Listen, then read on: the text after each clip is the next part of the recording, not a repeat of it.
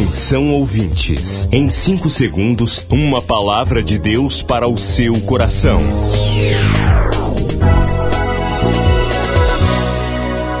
No ar, o Ministério Amigos da Oração e o seu devocional Meu Dia com Deus. Olá, gente. Hoje é 1 de agosto de 2023. Sou o pastor Rui Raiol. Quero lhe abraçar nesse dia com a paz do Senhor.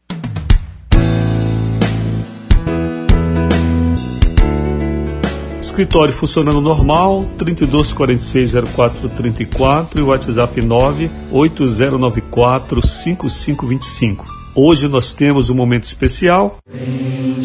Bendita hora de oração, onde você se encontrar, seis da tarde, entre em sintonia com o céu e ore conosco. Se ainda não recebe, peça, vamos lhe enviar seis da tarde uma oração e uma trilha, um fundo musical esse que você está ouvindo aí, para você orar conosco, onde você se encontrar. O WhatsApp para pedir a bendita hora de oração é o mesmo, 98094 5525. Se você quer falar comigo, tirar uma dúvida, quer uma palavra, um esclarecimento, mande seu WhatsApp. Mande diretamente para mim também pelo 991 22 31 63. Então vamos ao devocional.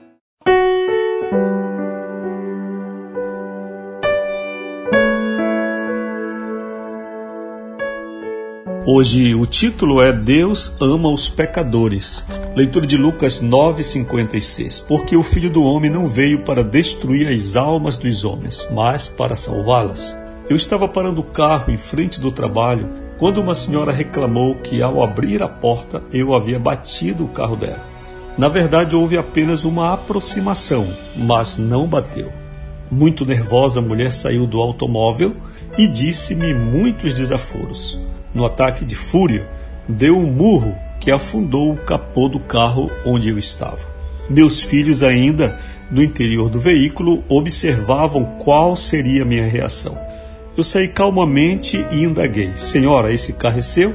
Ela gritou: Sim, é meu. Ao que responde: Pois esse que a senhora bateu não é meu, ele é de Deus. Pode ir em paz, porque você irá se entender com ele. Subindo à sala de trabalho, fui conversar com Deus se de fato eu havia feito a coisa certa. Porventura aquela mulher não merecia ouvir umas poucas e boas? Então, abrindo a Bíblia, eu encontrei essa passagem que diz assim: Porque o filho do homem não veio para destruir as almas dos homens, mas para salvá-las.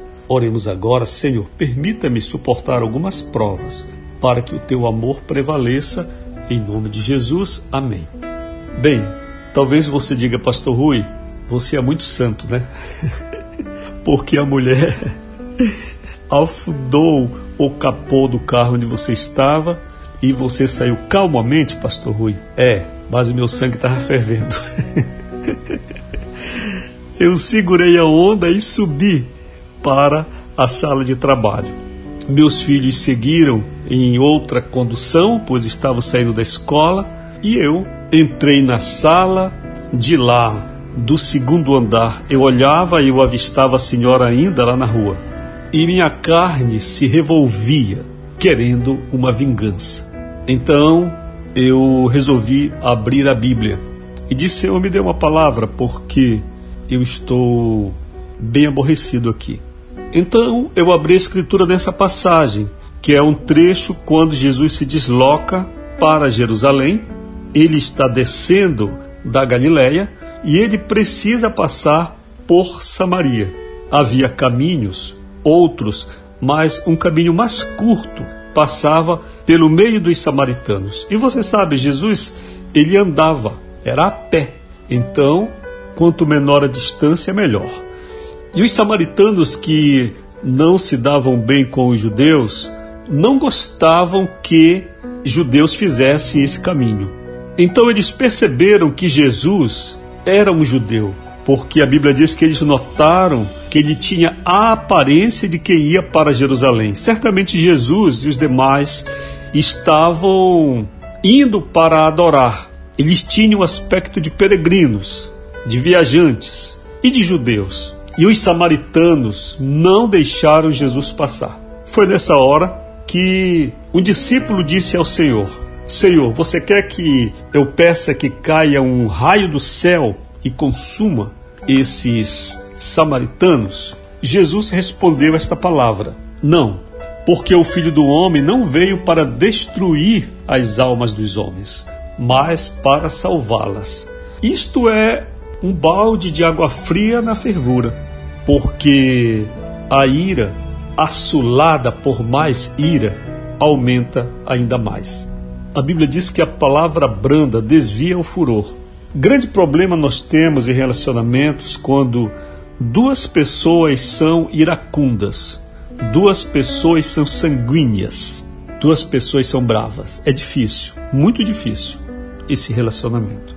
Também nos momentos em que nós somos provados, no trânsito, na rua, em casa, no trabalho, em todos os lugares, qual deve ser a nossa conduta? Ontem eu estava olhando nas mídias sociais e um camarada aí postando que ai de quem tocar na igreja de Jesus.